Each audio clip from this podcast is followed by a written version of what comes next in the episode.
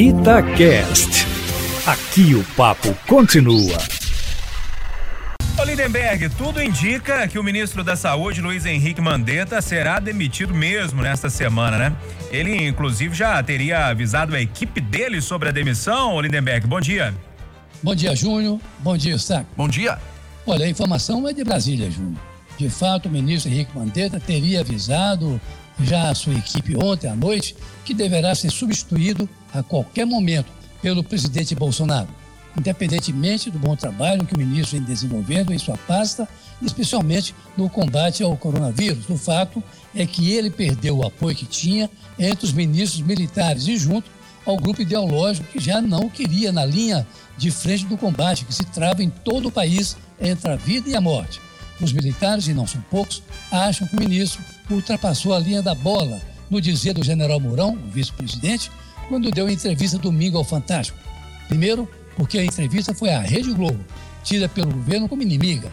Segundo, porque ao dizer que o país precisa de uma direção única no combate aí ao coronavírus, o núcleo militar entendeu que o ministro bateu de frente com o presidente da República e teria quebrado aí na interpretação deles a disciplina, Ora, quando o país inteiro sabe que Jair Bolsonaro é que vem sim atropelando as regras da Organização Mundial da Saúde e afrontando o seu ministro, que defende, ao contrário do presidente, isolamento social horizontal, isto é, com a recomendação de que as pessoas fiquem em casa, como vem fazendo, aliás, prefeitos e governadores, que esses sim atuam na ponta e em cujas costas cai o problema da falta de leitos, de UTIs, de equipamentos individuais e de máscaras. Tanto que todos tentam se socorrer comprando na China o que precisam, de forma que o ministro Mandetta dificilmente continuará no ministério por mais desta semana, mesmo que ele tenha participado ontem da entrevista coletiva em que mais uma vez mostrou como o coronavírus avança por todo o país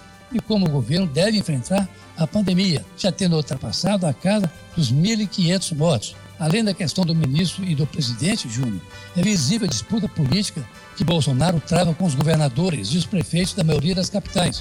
O presidente acha que os governadores querem enfraquecê-lo politicamente. A propósito, o governador do Rio e o do Pará testaram positivo para o coronavírus ontem. E para isso, conta aí o apoio de Mandetta na sua estratégia de isolamento horizontal e contra a hidroquina.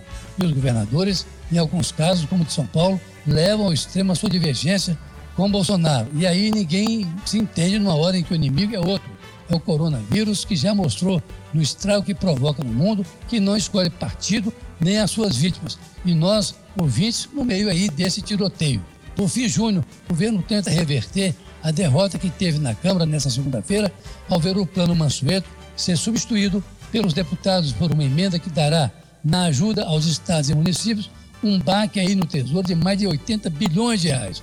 O governo tenta negociar agora com o Senado uma medida alternativa que reduziria pela metade essa, digamos, facada no orçamento.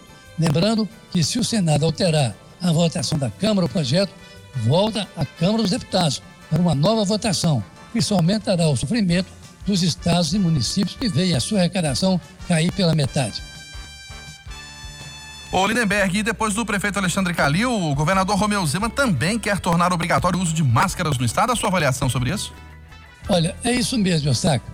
O prefeito Alexandre Calil anunciou que a partir dos próximos dias, faltando só assinar o decreto, toda a população de Belo Horizonte vai ter que usar máscaras para sair às ruas.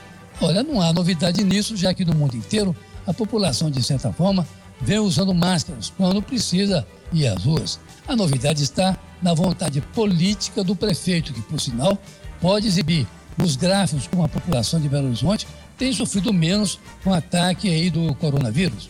E agora, o governador Romeu Zema, que até está querendo afrouxar as regras do isolamento social, numa atitude que está sendo acompanhada pelo Ministério Público do Estado, aí ele anuncia também que, pessoalmente, já adota o uso de máscaras e que vai determinar também o uso delas para todo o Estado, principalmente pela proximidade do inverno. Olha, pelo menos nisso, Calil e Zema estão certos e deixam de lado as suas divergências políticas quanto ao combate ao vírus da morte. Olha, você que me ouve, escuta, pelos seus e pelos outros, fique em casa. Carlos Lindenberg, para a Rádio Tatiaia.